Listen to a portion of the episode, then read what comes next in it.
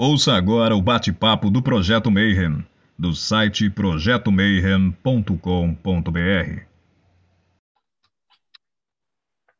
Bom dia para quem é de bom dia, boa noite para quem é da boa noite, 93 para quem é de 93. E bom dia para quem está no Japão também, né? E hoje eu sei que você veio aqui assistir Bate-Papo Mayhem, já viu que o papo é show de bola. Hoje a gente vai ter xamanismo, tambor, estados alterados de consciência, tudo. E nosso convidado é um cara, gente boníssima. Né? Eu acompanhava ele há um tempo e agora finalmente a gente conseguiu conversar e trazer ele para cá. Mas antes de eu apresentar ele, ah, o Rodrigo já está me falando, eu esqueço sempre. Não, é, já dá o like e segue o canal agora. Não deixa lá para o final, senão eu vou esquecer. A gente fica empolgado conversando aqui, eu esqueço sempre de pedir. Então já não esquece. Dá like, segue o canal. E nessa segunda temporada, o Bate-Papo Mayhem agora é o Boteco do Mayhem, e a gente está junto com uma galera para conversar e fazer aqui, tipo, uma mesa redonda de ocultismo, né? Então, diretamente de Belo Horizonte, Rodrigo Ferreira. Salve, pessoal! Vamos aprender a tocar tambor e a entrar em estados alterados de consciência hoje. Diretamente dos reinos enoquianos, Ulisses Massad. Salve, galera! Pô, você tem dois assuntos que combinam e eu gosto muito, é música e estados alterados de consciência. Hoje nós vamos ter os dois aqui.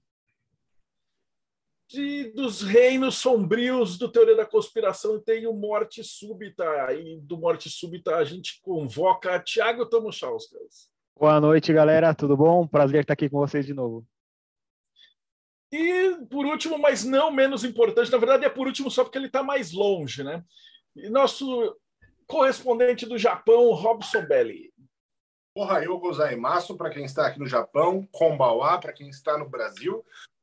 Muito interessante. Tambor também é parte da cultura japonesa. Não pensem que é só de vocês aí do Brasil. Temos o taiko aqui e isso envolve dança, música e estados alterados de consciência também. Vamos ver o que tem para ser dito hoje aí. O papo vai ser muito bom. E agora, nosso convidado, né? Eu vou chamar o André Correia, do Conexão Pagã. Né? A gente está acostumado, mas vocês têm página do Instagram mesmo, né? E eu sempre escutava as entrevistas dele e falava: esse cara mancha muito, a gente tinha que chamar ele. E aí, finalmente, está aqui no, no programa. Cara, André, muito obrigado por ter vindo. Seja muito bem-vindo aqui no Boteco. Cara, obrigado pelo convite. Uh, eu assistia você há muito tempo já, acompanhava o trabalho já há muito tempo, sempre gostei muito e a gente falava para Vanessa, pô, cara, você assistiu tal coisa, né? A Vanessa é quem faz as lives na conexão comigo, a gente sempre trocava muita figurinha, então o convite é para mim uma honra, fico feliz de estar aqui com vocês. Aí eu não lembro o que, que você perguntou. Não, a primeira pergunta não importa quem venha no, no, aqui, se é a sua primeira noite, você tem que lutar, cara. No projeto Mayhem é assim. Então a gente, a primeira dúvida de todas é a seguinte, cara, você era criancinha, ia na igreja, né, então, o pastor falava tia hóstia e tal, e aí passam-se vinte e poucos anos, o cara é maçom com tatuagem de, de estrela, tocando tambor, estado alterado de consciência, né? Aí o diabo levou essa alma. Como é que isso aconteceu? Cara, foi, foi mais ou menos isso mesmo. Uh, eu tinha. Uh, uns, eu fui fazer a primeira comunhão, acho que meio tardio, assim, eu fui com uns 11 anos de idade. E eu era o mais velho da turma, não queria fazer, família católica não praticante, meu pai não frequentava igreja, minha mãe não frequentava igreja, mas eles queriam que eu frequentasse, que eu fizesse a primeira comunhão. E eu estava lá, é, no meio do monte de criança menor do que eu, e aquilo nunca me chamou atenção eu não sei te dizer o motivo de, do, do despertar assim para bruxaria, mas em algum momento naque, na, eu tinha 11, 12 anos, 94 por aí, e eu lembro que num aniversário eu cheguei para uma tia e falei: eu quero um livro de bruxaria. E era impossível encontrar coisas sobre bruxaria naquela época. Não existia internet, livro não tinha praticamente nenhum, em nenhuma, nenhum lugar. O que encontrava era coisa é, que saía do cristianismo para falar sobre bruxaria. E eu ganhei São Cipriano o Bruxo, com 11 anos de idade. E aquilo foi uma revolução na, na, na, minha família. Quase fui expulso da primeira comunhão, porque eu ia para a primeira comunhão com São Cipriano. O famoso capa preta, né? O capa preta, o exatamente. Capa preta. Olha lá, o Robson E- tá mostrando. Robson, você tem que falar alguma coisa, a câmera não te pega. O Robson lia o São Cipriano, era tipo o Pequeno Príncipe. A gente É. lia o Pequeno Príncipe, ele lia o São Cipriano. É, e, e- e- eu, eu não tinha eu não tinha referências assim, né? Com 11 anos de idade, minha referência de bruxaria era nula, era zero. Ah, meu livro foi jogado fora e nunca mais tive acesso a livros. Comecei a procurar a revista Planeta, né? Fui buscar as referências que eu consegui encontrar ali. E às vezes aparecia uma coluna sobre alguma ordem iniciática, eu mandava carta, recebia, achava o máximo receber aquele envelope cheio de fanzine da ordem, né? E, e logo, e muito novo, eu frequentava uma livraria num shopping aqui na, no ABC. Ah, e eu sempre pedia para o cara o que, que tem de livro sobre magia e bruxaria. Aí li um livro do, do Abraão, falo, né? Acho que é, em- eu não vou lembrar o nome, que tem uma adaga e uma rosa na capa, onde tinha os nomes do, dos, da, da- das ordens iniciáticas, dos sistemas mágicos, e falava o Wicca ali no meio. E aí eu liguei o Wicca desse livro com o Wicca do, da, da revista Planeta, conheci pela tive contato pela primeira vez com a, com a bruxaria através da Wicca e com 12, 13 anos estava tentando descobrir o que era aquilo. E, e aí fui fui me embranhando no meio para tentar encontrar alguma coisa. Mas foi, foi sempre muito difícil conhecer alguma coisa que, que você falasse, poxa, isso daqui é legal, isso daqui é sério. Né? Não com 14 anos eu tinha esse senso, né? Mas ah, era complicado você entender alguma coisa de, de bruxaria e magia na, na, naquele período, encontrar alguma coisa que você falava, isso daqui vale a pena. Tanto que com 14 anos, o rapaz da, da livraria falou, você já conhece a Ordem Rosa Cruz? Devia conhecer. Eu anotava, né? Ordem Rosa Cruz, ok, vou procurar, mas como que eu ia procurar? Não tinha internet, né? E era só eu por conta, né? É, você tem que procurar isso. E o cara ia passando os nomes, eu ia anotando. né? Então, eu fui comprando livros de magia, lendo, e fui me formando praticamente criança ali com, com os livros. Aí depois, um pouco mais velho, fui conhecer pessoas, que também era mais difícil. Né? Eu, se eu não tinha acesso aos, aos conteúdos aqui no Brasil, conseguir fora era mais difícil ainda. Então, eu ficava na cola de quem, quem conseguia importar. Conheci Claudinei Prieto, frequentei os rituais, depois conheci o Wagner Périco, o Aldir Caligari, o pessoal mais antigo e de tradições diferentes, né? Ah, e fui mu- indo muito no embalo deles. Ah, tive fiz curso quando a, a Vesper vinha para São Paulo, né, nas conferências de Wicca, acabava ah, conhecendo, conversando, trocando figurinha, que é uma bruxa de, de Brasília, não sei se vocês conhecem. E eu fui me, me formando ali naquele naquele começo. E foi isso, assim, o comecinho de tudo foi isso. E quando Na que você bruxaria. decidiu ir para essa área de tambor? de- ou sempre fez parte? Não. Ah, eu lembro que às vezes eu ia em centros de umbanda, né, em lugares de umbanda, e, o- e o atabaque sempre me chamou muito a atenção. Eu ia com algum amigo e achava aquilo fantástico, mas eu não discriminava. Ainda me dava é, frio na barriga, me dava tontura, me dava um monte de coisa quando eu, eu, eu sentava mais próximo possível dos orgãos ali. Às vezes não era possível, mas eu, eu ficava fixado naquilo. Ah, fiz Kung Fu muito novo, né? Adorava quando colocava taiko para tocar aqueles negócios, tal, achava fantástico, via pessoalmente, achava aquilo incrível, mas ainda não, não entendia. Até que eu fui nos rituais de bruxaria em que o pessoal tocava tambor. E comecei a caçar aquilo que nem doido, né? Onde que faz, quem que faz, onde vende. Meu primeiro tambor ah, foi um, um cara daqui de São Paulo, Júnior Pata, que trabalha praticamente com xamanismo indígena. É, e ele que fez meu tambor tal. O cara manda muito bem. Mas eu queria, mas não era aquilo. Eu, eu sempre gostei muito do som do tambor, mas não era aquilo ainda. Eu não sei se pela pela forma, pelo pelo modelo indígena, assim, era uma coisa que eu não me conectava continuei tocando, comecei a tocar tambor nos rituais com aquele tambor, fui procurar o Buffalo Drum, que é o, é o da Remo, é o sintético, importei, importei três ainda, daquele para ver se tinha diferença de som tal, para conhecer aquilo. E, e fui estudando, procurando o que, que, o que, que eu estava querendo de fato sentir com, com o tambor. Então, cada ritual era uma experiência diferente. Comecei a frequentar rodas de tambor para ver para onde elas me levavam, né? Com pessoas conduzindo de maneira diferente. E aquilo foi me chamando cada vez e cada vez mais. Até que eu fui, acabei estudando tambor, estudando por conta. Ainda não tive a oportunidade de ir para esses lugares. Tambor na Mongólia, tambor na Sibéria, tambor é, escandinavo. E aí você vai, você vai vendo quais são as alternativas que você tem. Né? Puta, que massa. É legal, Eu- cara. Thiago começa a pergunta. Estou com umas perguntas separadas já. É, eu tenho uma pergunta é, que tem a ver um pouquinho de história, que é uma curiosidade que eu sempre tive com relação de percussão, que é o seguinte: se, se, se não for da sua área, tudo bem, mas é uma curiosidade que eu, que eu tenho que perguntar. É assim, a gente vê que tem uma influência bem forte, pelo menos aqui no Brasil, da, da, da batucada com, com a herança africana. Sim. Agora, por que, que a gente não observa isso na música norte-americana? Por que, que o- o- os negros norte-americanos não têm essa pegada da batucada? Olha, eu vou falar com um pouco conhecimento que eu tenho. Essa, essa- a, a religião, quando, primeiro que o Brasil ele foi, né, o, o negro ah, chegou no Brasil e acabou se espalhando pelo Brasil inteiro.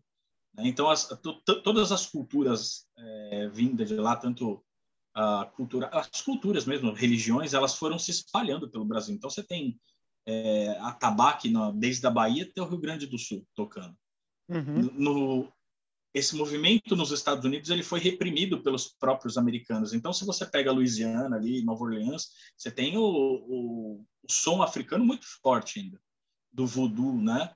Ah, É muito forte. Os rituais de voodoo ali são, são incríveis. E tem o atabaque, tem a música Ah, repercutindo da mesma forma. Só que a cultura ali, as mais tribais, vou chamar assim, cê- o norte-americano ainda domina. O, norte- o nativo norte-americano domina. Ele não trouxe para o blues, para o jazz, ficou só na parte religiosa mesmo. Ficou mais. É, a- ela, pro blues e pro jazz, foi, aí já foi uma evolução, né? Já foi a bateria, de fato, né? Mas o, no jazz, no blues, ainda você encontra alguma coisa do, da percussão de mão, né? Mas não, não da forma. Não é um, igual o samba, né? Que, que, que- não é que nem o samba, não é que nem o maracatu, onde você tem a percussão sendo o carro-chefe. Né? Os instrumentos de cordas e metais se sobrepuseram ali no ali para cima do, do continente, né? Ó, o Bruno comentou aqui que houve um decreto na época da escravidão que impediu a percussão, pois os nativos norte-americanos se comunicavam entre si. Ah, eles tinham medo de ser usado como mensagem. Legal. É, eu Isso sei foi que, proibido ah, aos escravizados.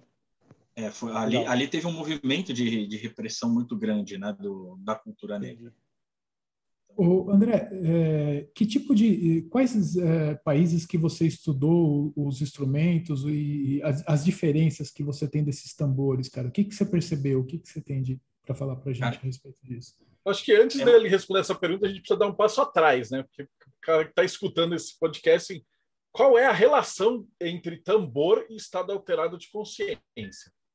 A gente tem que ir para o basicão e aí depois a gente. Era isso que eu ia perguntar. Oh, desculpa.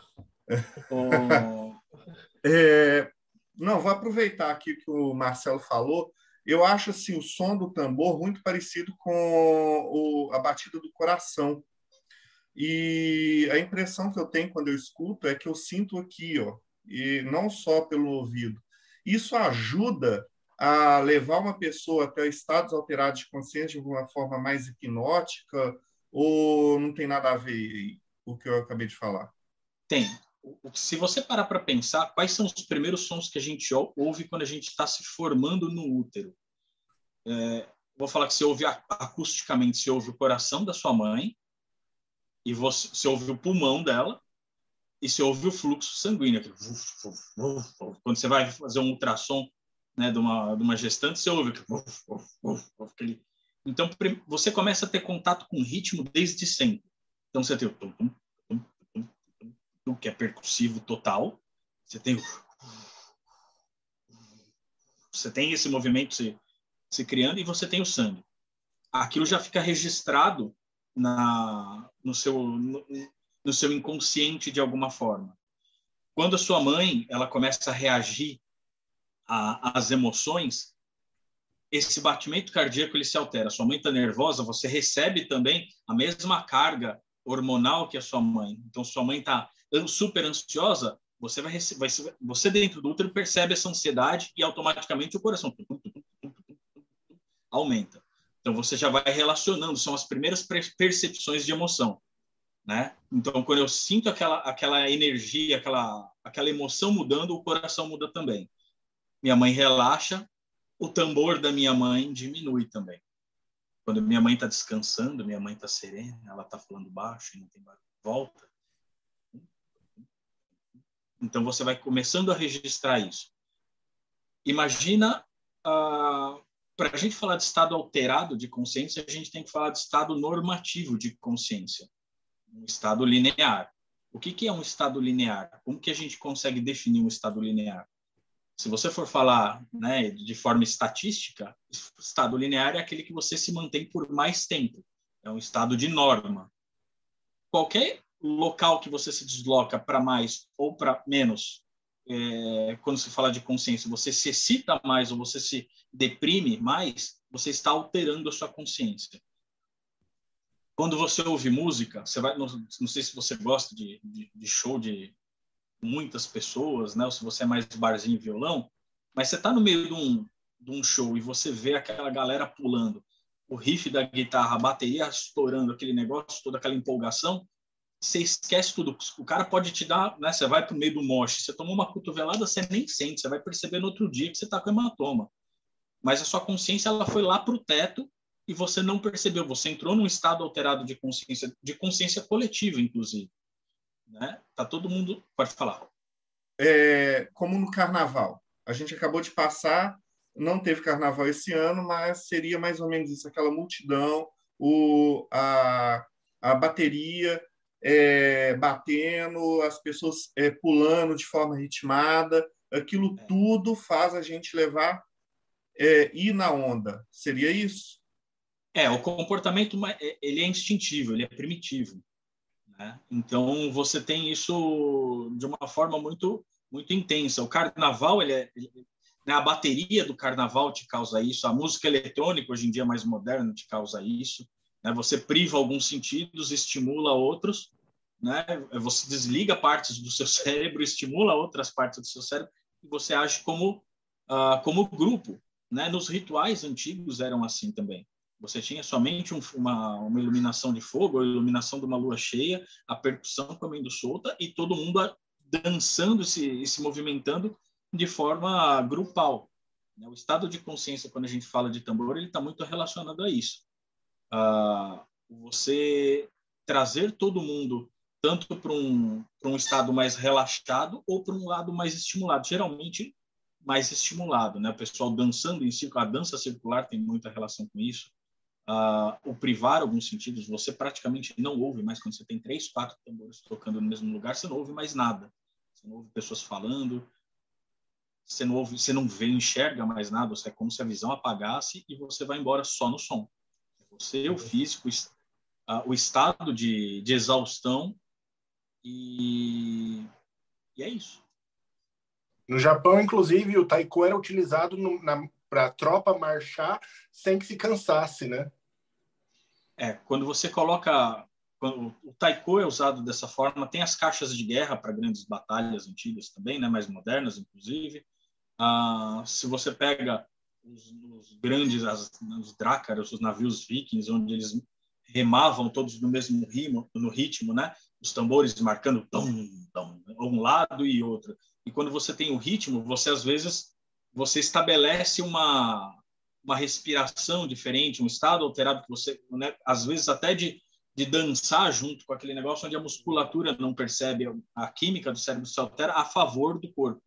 Né? Ah, isso, isso, é muito natural, né? Tipo, quando você vai carregar, por exemplo, você vai carregar um sofá de um andar para o outro do seu prédio e alguém vai te ajudar, você já começa assim, um, dois, três e, e aí vocês começam a andar junto. Começam tipo, É natural do ser humano esse, esse, uso do ritmo.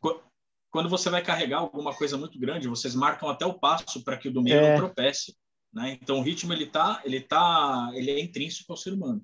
Né? Ele, ele, é paralelo a tudo que a gente faz.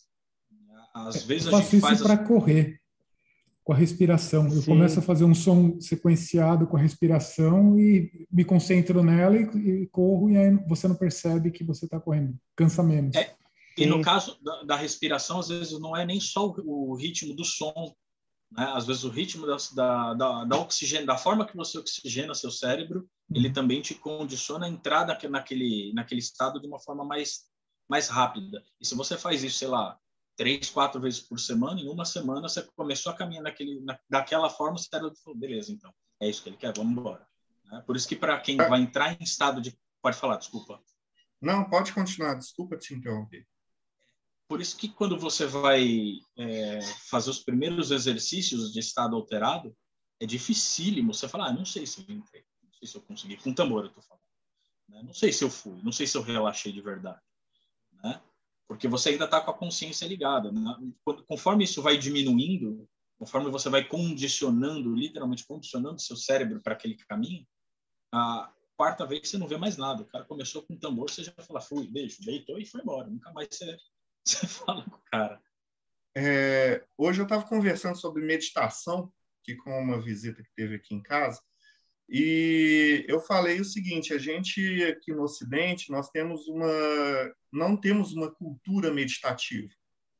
E para a maioria das pessoas é meio complicado você centrar e olhar para dentro de si mesmo, parar, prestar atenção na respiração e deixando os pensamentos seguir e focar em si mesmo.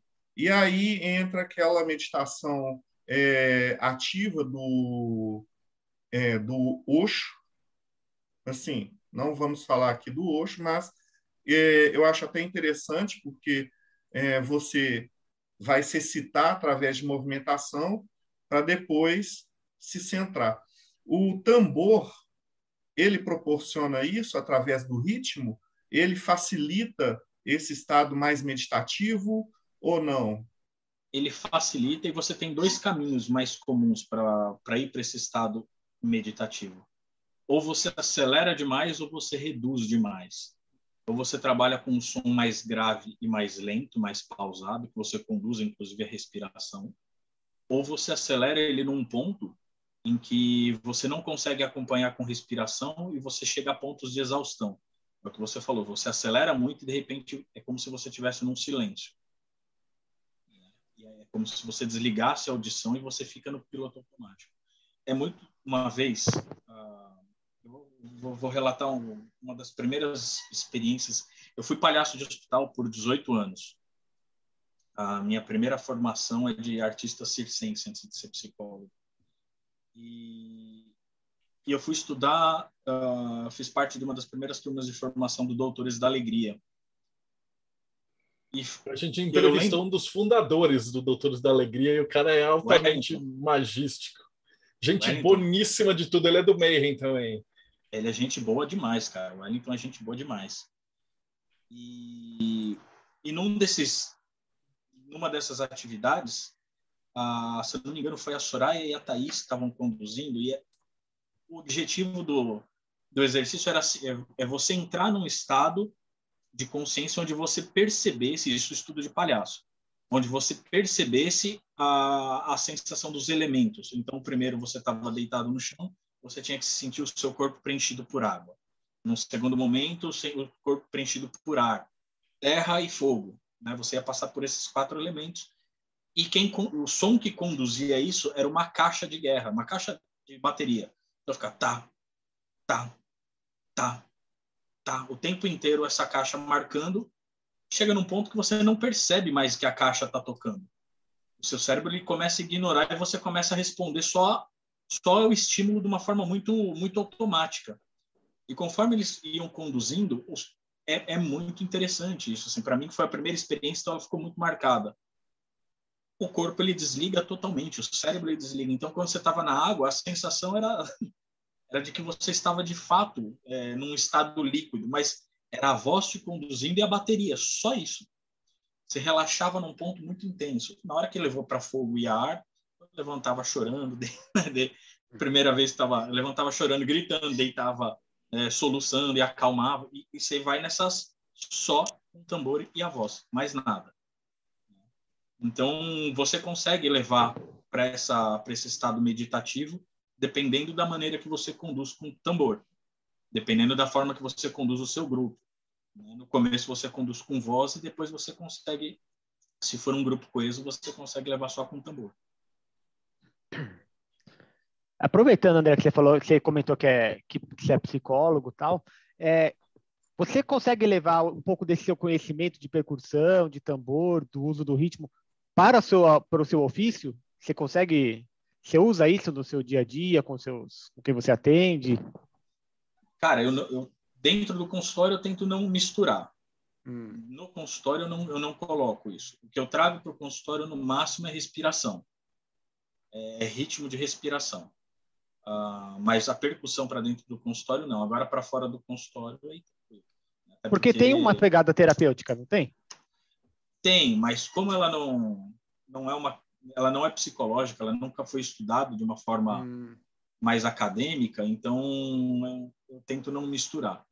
Entendi. Até porque o que está dentro do consultório eu consigo eu consigo parar, olhar nos livros, consigo fazer uma supervisão e fazer uma análise mais mais técnica. O tambor não. O tambor nunca nunca aconteceu dessa maneira, mas dentro de outros grupos em outras condições é possível.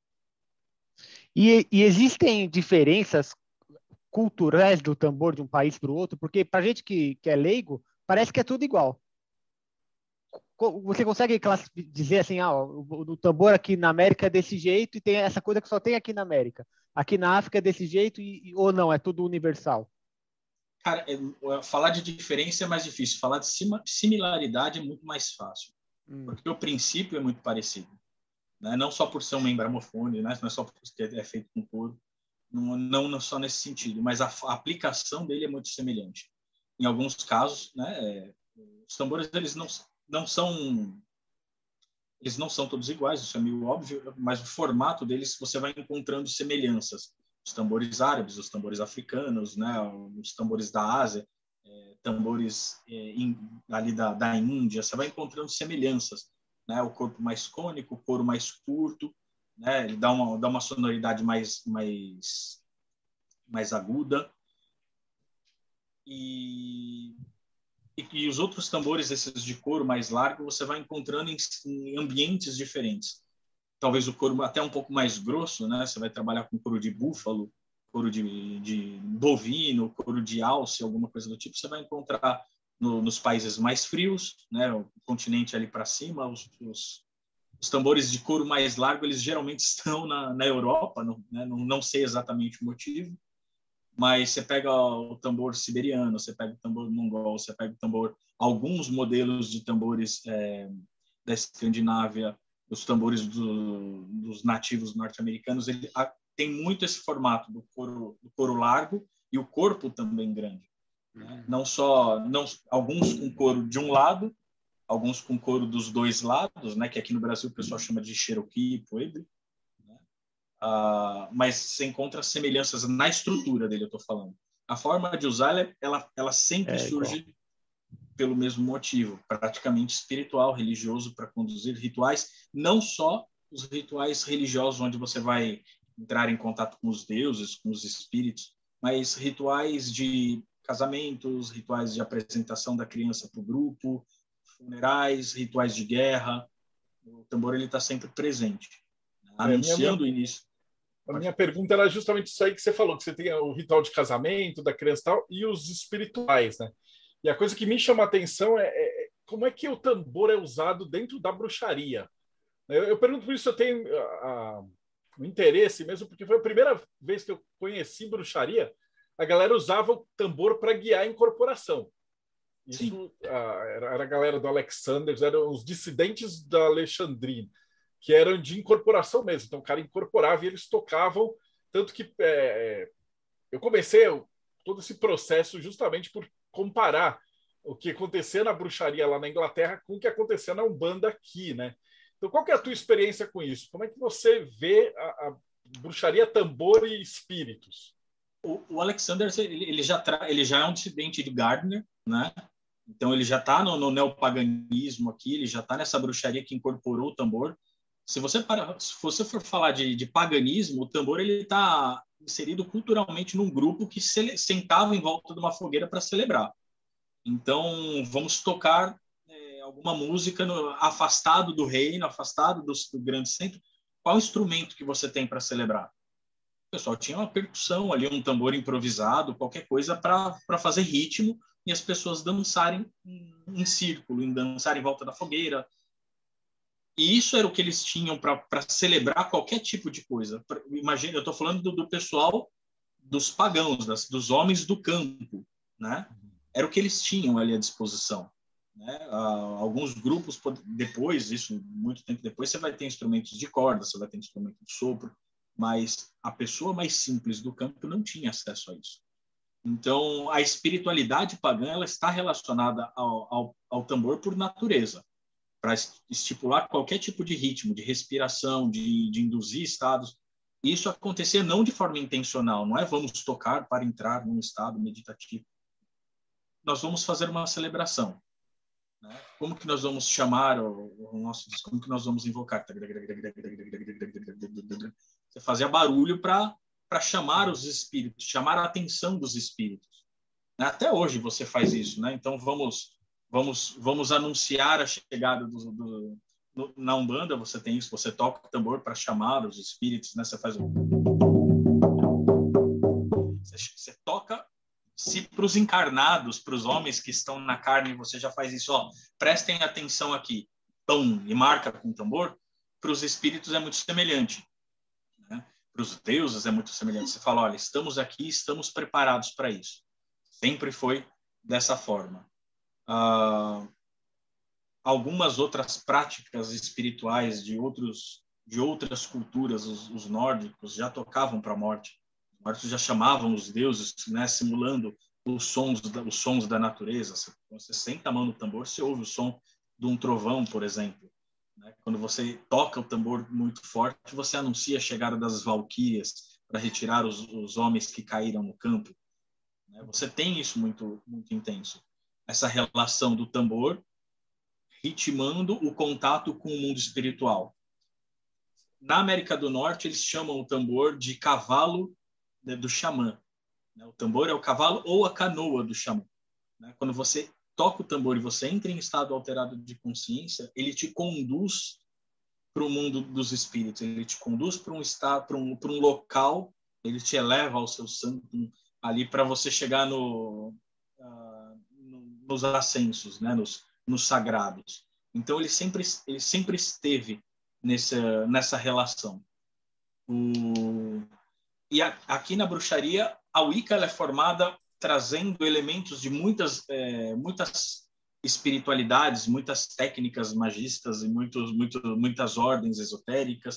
Ele foi juntando um pouquinho de cada lugar. Eu acredito que o tambor ele chegue para para Wicca dessa forma, né? herdado de, de alguma cultura antiga. Algumas pessoas falam dos celtas, algumas pessoas dão, dão outras culturas aí para os celtas nem tocavam tambor dessa forma, né, exatamente, uh, mas mas ele chega para a bruxaria moderna inspirada em outras culturas, né? E foi foi muito bem recebido porque uh, funciona muito bem, né? Ele te ele mobiliza o grupo de uma forma muito interessante. Deixa eu te fazer então você... uma pergunta mais pessoal. Na tua experiência, você já teve grupos que usavam o tambor para incorporação dentro da bruxaria? Ou você usa mais para viagem xamânica? Como é que é o teu uso ou da galera que você conhece? Cara, se você for falar sobre bruxaria e incorporação, inclusive é uma live que a gente vai ter no final do mês, bruxaria, incorporação é, e afins, porque a, própria incorporação na bruxaria moderna ela é muito tabu. É, eu lembro, As porque pessoas... foi, era, era aquele o grupo que eu fiz parte por, por, um período pequeno, eles eram meio tipo excluídos da galera por conta desse, dessa incorporação dos espíritos da floresta, da e a galera da Wicca tipo não curtia os caras. E eu só fui descobrir isso, sei lá, 30 anos depois, quando eu estava entrevistando o cara Gun lá de Boston, né, que o cara é alexandrino. E aí ele contou de toda essa parada. Aqui no Brasil tem isso, não sei se por causa da Umbanda, que ia ser mais Tranquilo? Então, a gente está perguntando porque aqui a galera é meio hermetista. A gente manja muito pouco de, dessa parte de bruxaria, Wicca e tal. É mais a bruxaria nossa mesmo. A bruxaria que mais domina ainda aqui no Brasil é a Wiccana.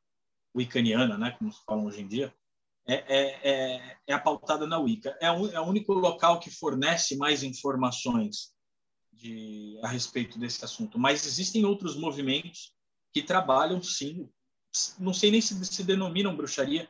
Por exemplo, tem o Natair Dorchadas, do Rio Grande do Sul, da Ordem Valonon, que trabalha com um paganismo celta, que a gente vai conversar com ele na segunda, inclusive. E eles trabalham. Com... ele, gente boa de tudo, cara. Ele é gente Muito fina. sério o trabalho dele. É, bem legal. E eles trabalham com incorporação. Né? No final do mês, a gente vai conversar com a Petrúcia Finkler, que trabalha com bruxa, o, né, bruxaria tradicional é, moderna, o que é muito interessante, até tradicional moderna. Né? Ela fala sobre isso, sobre parecer um, uma contradição. E eles trabalham com incorporação também. E para mim é um estudo muito novo. Né? Geralmente, eu, eu me afastei por um período da, da bruxaria porque eu precisava, eu, eu estava tendo sensações e impressões diferentes do, sobre a questão da espiritualidade, sentindo coisas dentro de casa, ouvindo coisas dentro de casa, acordando no meio da noite. Isso está meio esquisito. Fui pedir ajuda na bruxaria e falei, cara, tá estranho isso daqui, o que, que eu faço com isso? Viraram para mim e falaram, ignore e finge que não acontece. E não tem como eu ignorar. Eu acordo com uma mulher andando dentro do meu quarto. Como que eu vou ignorar isso? Falar, não como ignorar. Senta aí e, né, eu espero acordar, a gente conversa. Como que eu vou ignorar isso daí? E aí eu falei, para onde que eu vou, vou, onde que eu vou buscar ajuda? Fui para o. Cheguei lá e falei, ó, estou começando agora, não conheço absolutamente nada do que vocês fazem, sou pagão e, e preciso de ajuda a mulher que me recebeu ainda falou: Você está vindo pelo bem? Estou vindo pelo bem. Ela falou: Então, bem-vinda. E fiquei estudando mediunidade com eles um tempão, assim. E saí porque, pelo, pelo paganismo também, porque chegou num ponto que eles falaram: Não dá mais. Você fica ou você vai. Então, beijo, fui. Aí a gente Saí. aqui, o que a gente tem descoberto em todas essas entrevistas e bate-papos é que, cara, todo mundo fala a mesma coisa, cara. E não, não, adianta esses grupos ficarem, ah, não, isso é proibido, isso é tabu e tal. Mano, é, é, é ciência essa parada. É, é, a mesma coisa, cada um falando uma língua diferente, né? É estudo, é. Não adianta e... fechar. Eu precisaria e... tentar entender um pouquinho e cada um explica um pedaço da, da parada. É. Né? E, Rodrigo. E aí? É, eu tenho uma pergunta. Estou imaginando aqui a seguinte situação. É, vamos supor que alguém chega aqui de paraquedas aqui nesse vídeo, achou, nossa, que legal, tambor. Sempre quis mexer com tambor é, xamânico. Mas a pessoa vai lá e pensa, ah, eu não sei tocar nada, só sei tocar galinha. Essa pessoa conseguiria é, aprender a tocar um tambor xamânico e ela poderia usar é, é, nas suas práticas diárias o, o tambor xamânico, por exemplo, só precisa que uma pessoa toque para outra ter as sensações, ou a própria pessoa tocando pode ter a sensação? Bom, é vou, várias perguntas, vou... né? Tá, não, mas eu vou. Eu só vou. Quando você fala tambor xamânico, eu vou até especificar um negócio. O xamânico que, que eu, não, eu não tenho relação nenhuma com o xamanismo indígena. Né? Para mim, quando eu falo de xamanismo, eu falo de, das, das proto-religiões ali do xamanismo escandinavo, xamanismo mongol, xamanismo siberiano, xamanismo europeu. Eu, eu, eu abarco os tambores dentro desses, de todos esses grupos. Mas vou, vou colocar assim, o tambor ele tem, ele não tem, por ser muito abrangente, por vir de diversas culturas e diversos cantos do mundo, você vai encontrar várias formas de se tocar tambor.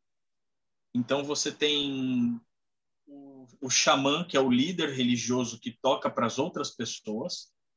E existem grupos que têm, sei lá, cinco, seis xamãs tocando para as outras pessoas ouvirem. Mas isso se perdeu quando, quando você fala de xamanismo moderno. Vou, vou brincar, eu acho que vou falar besteira. O que eu chamo de xamanismo Vila Madalena. E, e do xamanismo mais atual, da bruxaria mais moderna, da, do, do neopaganismo, e aí eu falo que todo mundo pode tocar tambor. Você pode tocar um tambor para você sentado no chão, fazendo o seu ritual pequeno ali, e você, se você praticar, ele vai te levar para qualquer lugar. Você consegue esse estado alterado, tanto de excitação, lógico que vai chegar um momento que você desliga. Você vai diminuir o ritmo, você vai abraçar o seu tambor e vai ficar ali por um período. E você volta. Desculpa você não consegue manter um ritual de duas horas tocando tambor em estado alterado de consciência. Você tem que ter uma memória é, física ali muito grande e, um, e, uma continuidade muito intensa. Prática, você consegue. Você consegue. Tinha outra pergunta? Não lembro. Robson. É, eu estou vendo que o tempo está passando, está muito boa a palestra, mas tem um assunto que eu não posso deixar passar: máscaras. Foi dito ah. que falaria-se sobre máscaras também. Tá. Ah, eu já máscara... ia chegar nisso. Aqui estava tava muito boa a parte do tambor. É, sim, eu ah. sei, mas eu separei eu separei duas máscaras. A máscara ela veio para mim depois uh, de, naturalmente por conta do estudo do palhaço, que eu comecei ali com 16, 17 anos, e depois estudando Jung. Uh, mas quando você fala de máscara, você está falando de código. Quando você fala a máscara, ela tem uma relação com tanto com o tambor quanto com o estado alterado de consciência que é, é muito forte, principalmente para quem veste a máscara. A máscara ela não tem muito esse caráter do eu vou vestir a máscara para alterar o estado do outro. Né? Ela é um símbolo que transmite uma mensagem. Ah, pode parecer pode parecer besta, não sei se vocês já tiveram essa experiência. Eu vou convidar vocês para fazer uma, uma, uma, uma experiência tonta. É, é de verdade, ela é tonta.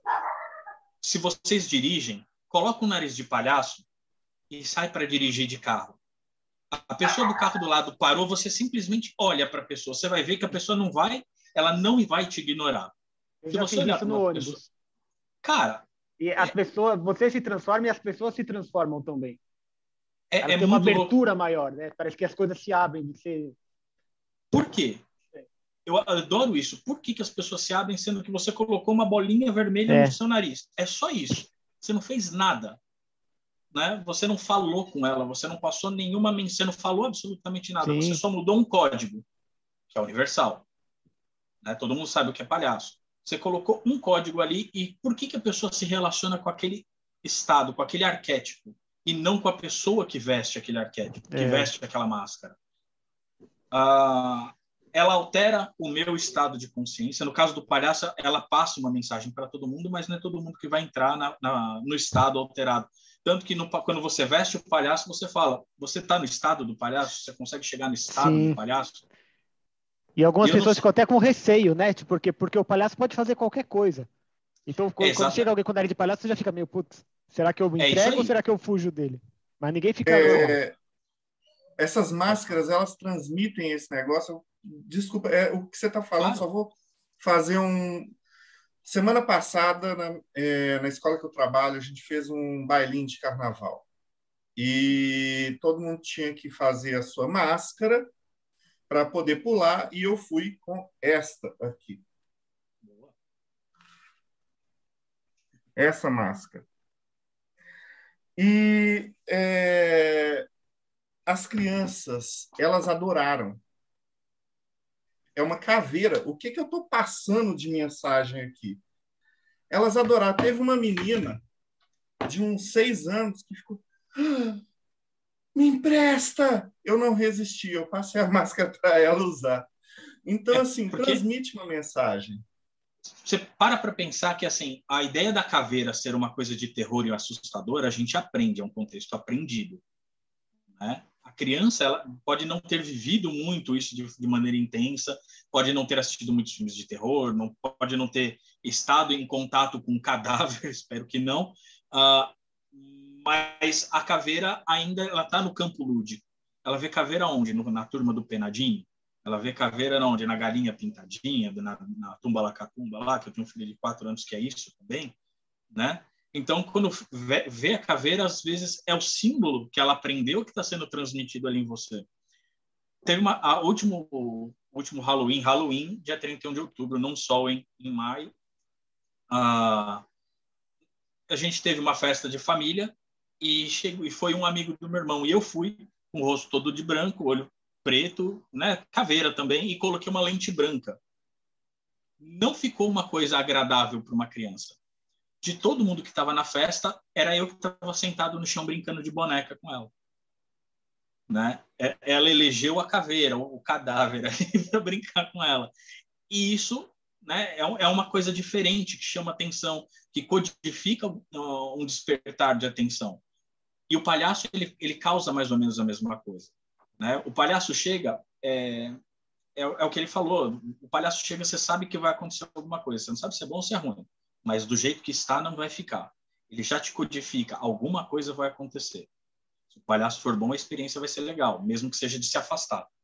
Se o palhaço for embora, eu não gosto de palhaço, e demonstrei, o palhaço é bom, ele vai embora. Ele não vai te provocar, ele não vai te causar pânico. Agora imagina quando você quer simbolizar outras coisas. Vai para a comédia dell'arte, onde você tem todos os personagens ali já definidos pelas máscaras. Uh, o personagem subia no palco, você já sabia qual era a história dele, o que, que ele ia fazer. Se ele era um personagem trágico, é, um personagem, ele era um trickster, se ele era um, né, se ele era cômico ou não. A máscara ele tem essa intensidade. Agora imagina ela num ritual espiritual, onde você vai, uh, a gente tem isso aqui no Brasil. Só que não às vezes não são máscaras de rosto. O padre ele coloca uma estola, ele está te mostrando através de um símbolo, de uma coisa que ele veste. A máscara não precisa cobrir só o seu rosto. Ele pode cobrir outras coisas também do seu corpo pode ser uma coroa. Eu estou mostrando para alguém, estou simbolizando para mim que o meu status mudou. Eu coloco, eu não sei como que chama, aquela aquele traje do candomblé onde você cobre o rosto e você faz a saída do santo, que é muito legal, inclusive. Você já está mostrando o orixá está presente, né? Em algumas tradições da, do xamanismo você faz isso. Ou você pinta o rosto, que é uma máscara, ou você cobre ele com um pedaço de couro, com um pedaço de casca, com folhas, né? Ah, eu né, faço os, os, os, meus estudos com essa. Uma amiga, uh, um amigo me deu de presente, um artista plástico aqui do ABC, Alexandre Barazino.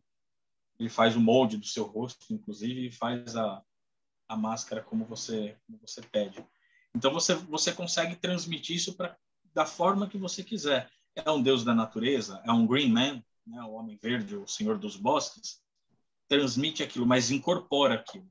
Né? A máscara ela serve para quem veste incorporar o espírito daquela, daquele Deus, daquela entidade que ele está vestindo. Você tem essa responsabilidade. Então, geralmente, quem veste a máscara é o maior responsável pelo ritual. É aquele que acessa os deuses de fato. Não é então, baile de carnaval. Uma máscara dessa usada em um ritual iria transmitir eu estaria sendo Exu Caveira. Depende. Depende, depende do Depende grupo do Santa, Santa Muerte, mas acho meio difícil, mas, mas depende do ritual. Depende do ritual. Para onde você quer ir, o que, que você quer transmitir. Isso é uma coisa tão universal que você vê até essa juventude que não tem muita nenhuma criação espiritual nem nada, tem a, o fenômeno do cosplay, que o cara se veste como um personagem e o cosplay é costume and play, né? Você se veste se você se comporta como aquele personagem. E aí você vai ter o arquétipo da, da geração que como ele aprendeu. É quase uma incorporação de forma é, Deus, né? É, é incorporação de forma Deus, é porque ele se comporta desse jeito.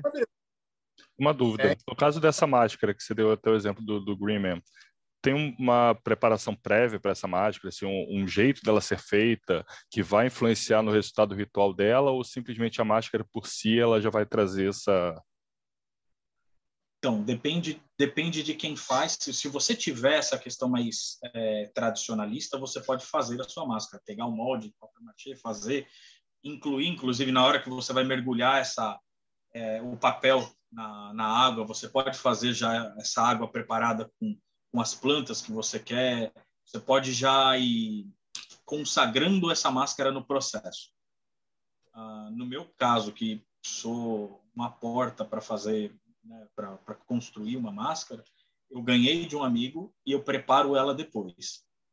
Eu, fa eu assim como a maioria dos instrumentos que eu uso hoje em rituais, né, eu só fabrico o tambor, então para mim é mais fácil com o tambor, mas os outros instrumentos eu preciso fazer uma limpeza energética nele e preparar ele depois. No caso da minha máscara, eu fiz isso.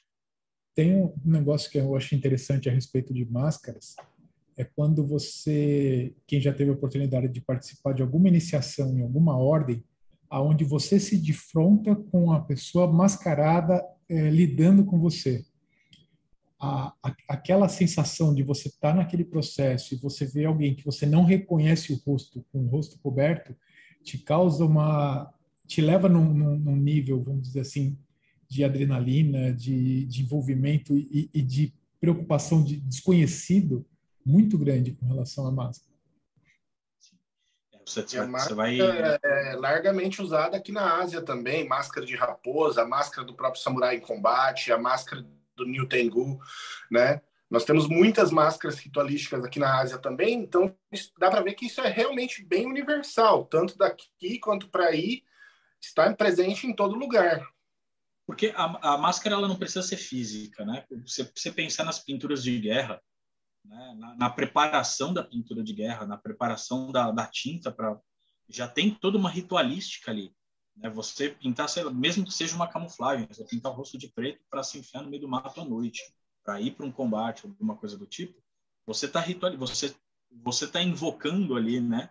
Ah, para quem no caso dos ninjas, está invocando a escuridão, você está trazendo a escuridão para você, para que você não seja identificado. Tem, tem muita coisa interessante nesse, nesse, nessa história. se, você, se você quiser desdobrar da máscara, você tem a capa também, e o capuz, né? Que é uma espécie de, de máscara, né? Você vai adentrar nessa, nessa barreira de... de personagem, né?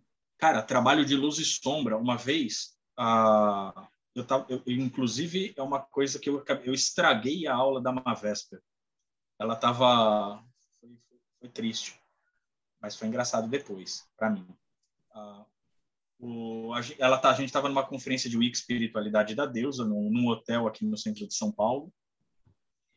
Cara, uma, uma, ela num salão, numa sala bem grande, e um monte de gente em volta dela. Ela acendeu uma a, a Vanessa falando, eu destruí a aula da Mavesper ela acendeu uma vela na, na, numa mesa, todo mundo em volta dela, e ela, sentada em frente àquela vela, falava: Agora eu vou movimentar a sombra de determinada forma. E, de fato, a sombra no rosto dela mudava de acordo com a vontade dela. Era um negócio muito legal de ver aquilo. Eu olhando aquele negócio, falei, caraca, impressionante tal, né? E todo mundo, ela mudava, ela silêncio, por favor, todo mundo, ó, silêncio.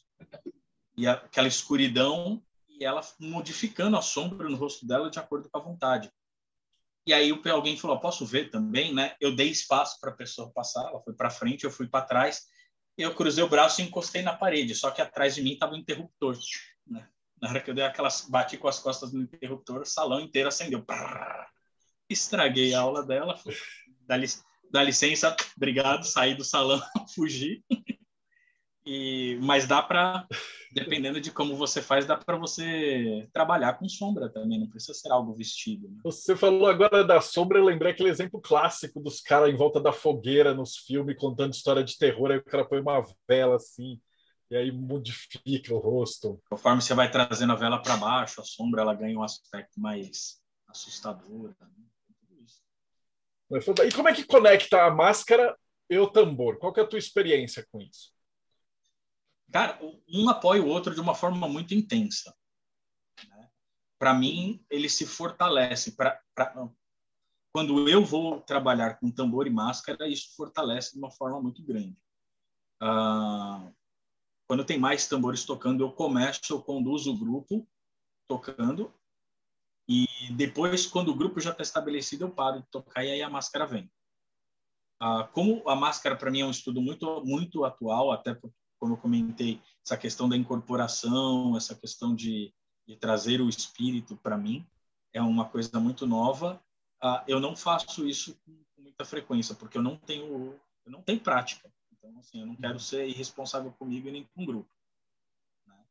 Ah, época de pandemia, tudo se desfez, então os estudos são muito são muito aqui mesmo na sala. Às vezes eu sento no chão, acendo minha vela, acendo incenso, toco tambor de máscara para ver para onde isso me conduz, até para eu ter também a impressão do rosto, né? Para eu sentir a máscara tocando no meu rosto e ensinando o meu cérebro quando eu estou de máscara para onde você me leva, né? Para eu ter essa essa sensação, para eu condicionar o meu o meu cérebro que quando eu estiver de máscara a condição é diferente ele dá uma diferença brutal, né? Assim, alguns, alguns rituais ou ordens mesmo dentro da Rosa Cruz do martinismo, quando você põe a máscara ou colocam você, você muda completamente. É uma coisa fantástica. Você se comporta de maneira diferente. A, a brincadeira agora de, de colocar o nariz, foram quase 20 anos colocando o nariz de palhaço. Eu coloco o nariz, às vezes muda a voz, já automático.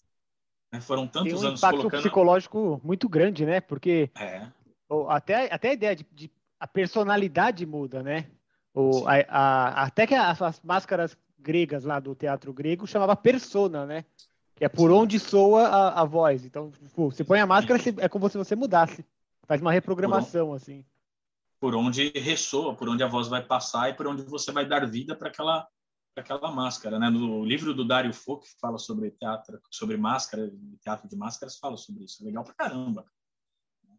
Ter a máscara dessa dessa maneira, entender a máscara dessa maneira é legal. Tem uma professora de teatro, eu não vou lembrar o nome dela. Ela trabalha é americana e ela ensina palhaço através do xamanismo. Eu não vou lembrar o nome dela. Ela ensina a máscara do palhaço através que eu- por incrível que pareça, a comicidade ela está muito relacionada ao xamanismo. Você vê muitas máscaras com o rosto, que é por onde você expurga, por onde você tira todas. É, é quase que um elemento de banimento. Né? Ele traz, ele te convida a colocar para fora tudo aquilo que você pensa e que você não fala. Então ele te permite, ele te dá essa permissão. Ele tira teu medo também, a timidez e tal. A gente entrevistou o Wellington, ele, ele explicou, a palestra dele foi Bobos, Xamãs, Tricksters e Palhaços, né? E que ele fez essa correlação grande que você tem entre o, o xamã e o, o palhaço, eu achei fantástico, né? Porque a gente está acostumado a ver o circo, essa coisa e tal, mas na verdade o palhaço ele é o cara que é o dono da porra toda, né? Ele é o cara que separa e todo mundo foca a visão nele, né? pela Sim. máscara. E não dá para não fazer esse paralelo, né? Quando você está em alguma ordem ou até se for soltar, vai, eu não posso falar nada de ordem, mas imagina aquela ordem do filme do Tom Cruise. Eu vou É, falar de uma ordem fictícia daqui. Ele entra, ele tem que colocar uma máscara, aí tá todo mundo de máscara e muda completamente o cenário, o clima, né? Tom Cruise e Nicole Kidman, não é? É, É, mas é, é, é. Mas a gente pode trazer isso para a vivência mais, ah, mais próxima, né? Quando você é criança e você coloca a roupa do super-herói, você vive o super-herói.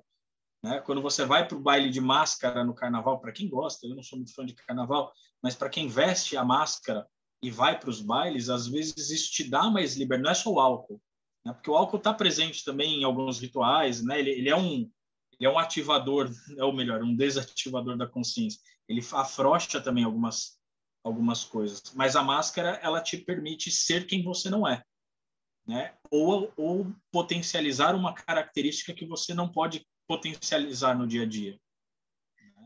Ah, mais selvagem, mais agressivo, mais cômico, mais amoroso, né? características que que são inerentes a todo mundo, mas que geralmente não se, não se desenvolvem. Até algumas profissões que usam uniforme tem muito disso, né? O cara, como ele se veste como policial, ele tipo, muda um pouco a personalidade dele. O cara, Sim. quando tá, tá de jaleco, é outra pessoa. incorpora, lembra? A gente entrevistou um pessoal da polícia estava falando de, de ordens especiais e tal. Ele falou que simplesmente o fato de ter alguém fardado já é considerado um nível de agressividade é, além do normal, né? Já é uma presença que todo mundo vai olhar para o cara que está fardado, né? Ah, o jaleco, né, dentro do hospital, né, usou jaleco é médico, né? Eu, eu falo mais disso porque eu tô, mas o palhaço ele veste o jaleco exatamente para contestar essa autoridade, né? Eu quero me parear com você, eu sou tão autoridade quanto você. Ele questiona a autoridade, a máscara do médico. Tem a liberdade do bobo da corte, né? Ele pode falar o que ele quiser pro rei. Exatamente. Né? O chapéu do bobo da corte é isso, é uma, uma paródia da coroa. E ele tem a licença para falar o que os outros não têm coragem de falar. Ele é aplaudido ainda assim. Pô, que fantástico, que aula, André. Eu só tenho te agradecer. Deixa eu ver como é que a gente está. É, a gente já está quase chegando no final. Ó, deixa eu fazer um pedido. Será que não rola uma palhinha de tambor pra gente? Bem Opa! curtinha. Jura, cara? Não Tá precisa bom. ser muito grande, não, só pra gente ouvir. Ah, eu, bom, eu vou só, vou só tocar. Eu, eu vou na batida básica do, do tambor hoje em dia, que é.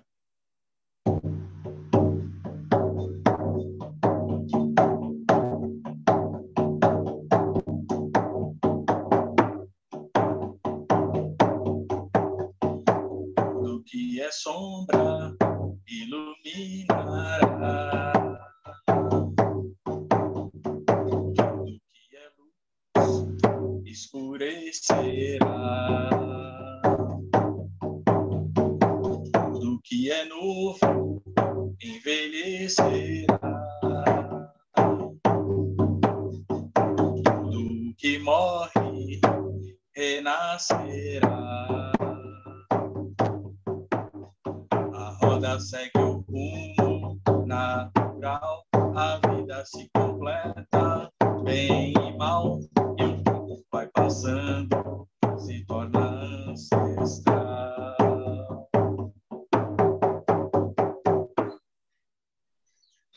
Pô, já Muito bom. relaxei, cara. Dá vontade de você É, fechar o olho e já ir viajando, né? Poderoso, Legal. né? Muito poderoso. Cara, André, agora ficou faltando a pergunta mais importante de todas, né? Que é como é que a gente te acha e como é que a gente consegue aprender tambor com você? Você tem curso? Como é que funciona? Assim, como é que é a tua presença digital? Cara, eu tô no Facebook, se você procurar André Correia Tambores, você me encontra. Instagram, mesma coisa, arroba André Correia Tambores, eu tô lá. Teu som sumiu. meu Olha o som. som. É, tá, o teu microfone acho que tá baixo. É, volta de novo, depois eu edito isso aqui. Dá me- dá pra ouvir? Voltou? Voltou. Então, se- segue daí, eu corto e edito. Então, na, no Facebook, eu tô como André Correia Tambores, você procurar lá, você me encontra. Ah, no Instagram, arroba André Correia Tambores também. Na Conexão Pagã, toda segunda-feira, às 21 horas, a gente tem live.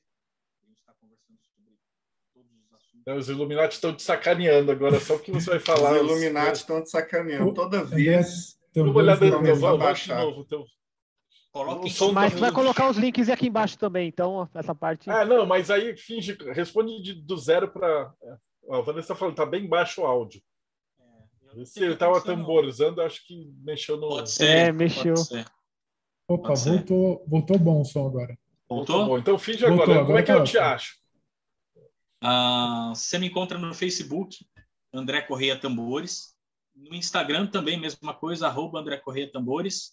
Na segunda-feira, na conexão, arroba Conexão Pagã no Instagram, ou no YouTube também, Conexão Pagã, a gente faz live ah, às 21 horas, sempre com um convidado diferente, ou eu e a Vanessa debatendo algum tema relacionado a paganismo, espiritualidade pagã, bruxaria e afins. E tanto para conhecer um pouquinho mais sobre tambor, nos meus perfis pessoais eu posto muito sobre como, como fazer tambor, quais são os materiais, como praticar, como cuidar, como limpar, como consagrar o tambor, tudo isso está lá. Ahn, quem quiser conhecer algumas músicas que eu gravei também, tá no, no- jogar no, no YouTube lá, conexão, até no Spotify, né? Você procurar André Correia Tambores, você me encontra.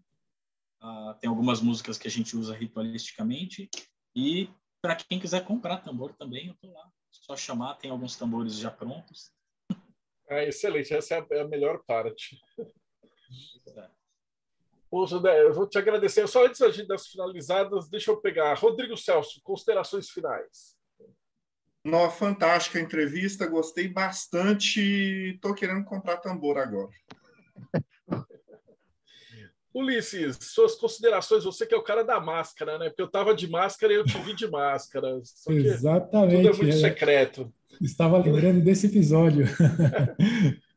Não, pô, André, é, parabéns aí, cara. Bacana a live.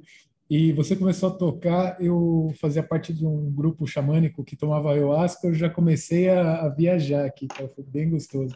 Legal. E eu- só finalizando, cara, se você puder me responder uma pergunta. Desses tambores que você tra- eh, trabalhou, né? eh, eh, Tem algum que você sentiu que ele é melhor para te induzir a, a- ao estado alterado de consciência? Só essa pergunta que eu estou fazendo. Depende qual estado que você procura chegar.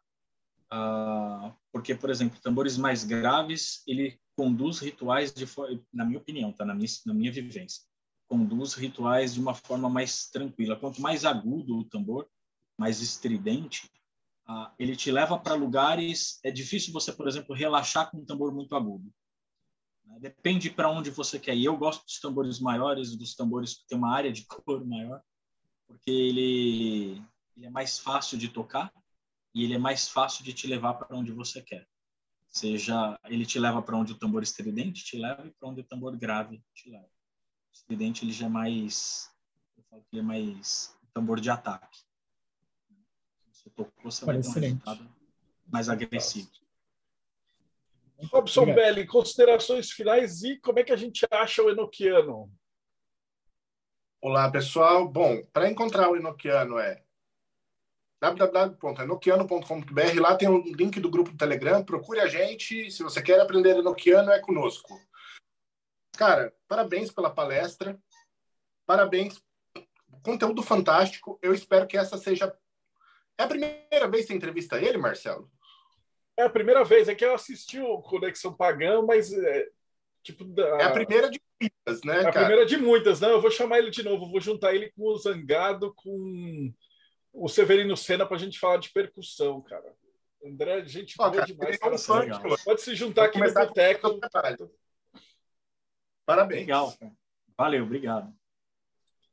E também o Thales de Azevedo, que chegou atrasado, porque ele estava no baile de carnaval lá no Rio de Janeiro.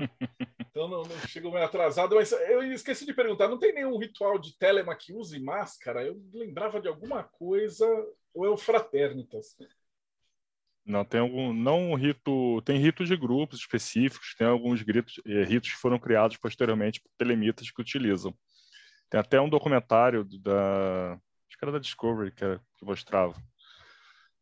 Da Discovery, agora não lembro. Enfim, de tá... qualquer forma. A gente está próximo agora né, da, das festivais. Então, me Verdade. explica um pouquinho para a gente o que, que é a Eclésia. Vocês vão usar música também? Vai ter tambor, máscara, essas paradas? Como é que A é? gente já teve até um ritual que nós utilizamos até. É, a gente conseguiu fazer um rito. Foi até pela. Foi uma total experiência também fazendo pelo Meet. Foi um desafio conseguir sincronizar a, o áudio de, da pessoa que estava cantando estava em uma cidade, a pessoa que estava com o tambor estava em outra, e foi um negócio super louco, mas foi experimental e deu certo. E como o André falou, assim, é um negócio que é sensacional, é fantástico. Inclusive, até aproveito até para já deixar meus parabéns, André. Sensacional a palestra. Já fui aqui no Spotify, ó, já procurei que não está aparecendo, mas já adicionei aqui que vou querer escutar, que fantástico. Mas parabéns.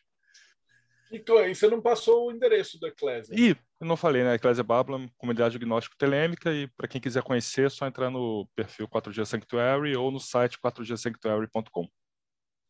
E para finalizar, Tiago, lá no Morte Súbita, como é que é os batuques? É o seguinte, a dica de hoje é você acessar mortesubita.net e procurar Palhaço Sagrado. E lá vai ter algumas coisas que tem a ver com a conversa que a gente teve hoje.